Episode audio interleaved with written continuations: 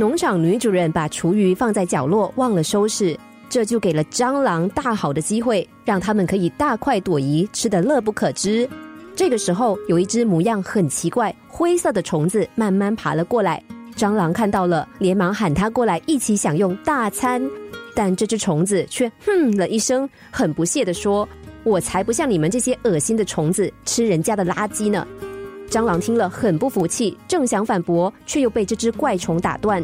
怪虫指着谷仓一角正在偷吃小麦的老鼠说：“我也不像你们这些卑微的鼠辈，只会暗地里偷吃人类的粮食。”老鼠虽然想要狠狠的骂那只虫子一顿，偏偏两颊塞满了食物，只好作罢。那只虫子越骂越起劲，又斜眼看着地上的粪金龟，说：“至于你，那就更恶心了。什么东西不吃，竟然吃屎！”粪金龟大声的说：“这么说来，你应该很高尚才对喽。那你又是吃什么东西为生呢？”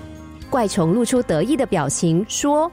我就勉强告诉你们吧，我是一只蠹虫，我什么东西都不吃，我只吃书。蟑螂、老鼠、粪金龟，你看我，我看你，然后不约而同的发出爆笑声，说：“那不是和他们差不多吗？”杜虫恼怒的说：“胡说！我吃书，所以我是满腹诗书的虫子，和你们这些低等的生物才不一样呢。”其他的动物仍然笑个不停。突然，远处传来女主人的脚步声，蟑螂、老鼠、粪金龟纷纷走避。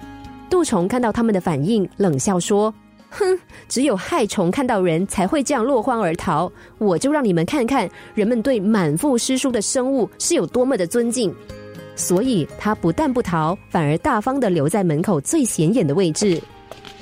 女主人进到谷仓，看到地上的杜虫，皱起眉头说。就是这种讨厌的虫子，把我们的书咬得坑坑巴巴的。说完，他毫不犹豫，一脚就把杜虫踩扁了。有一句话叫做“自我感觉良好”，故事中的杜虫就是最典型的例子。这种人数落别人的功力一流，却从来没有发现自己也没有多么了不起，只是五十步笑百步罢了。还有一句话说：“严以律己，宽以待人。”但许多人其实正好相反，是严以待人，宽以律己。就算心知肚明自己做了不好的事，却还要骗自己说这也没什么嘛，还有人比我们更糟糕呢。许多时候，堕落不是别人害我们的，而是我们自找的。这样又怎么能抱怨自己过得不幸福呢？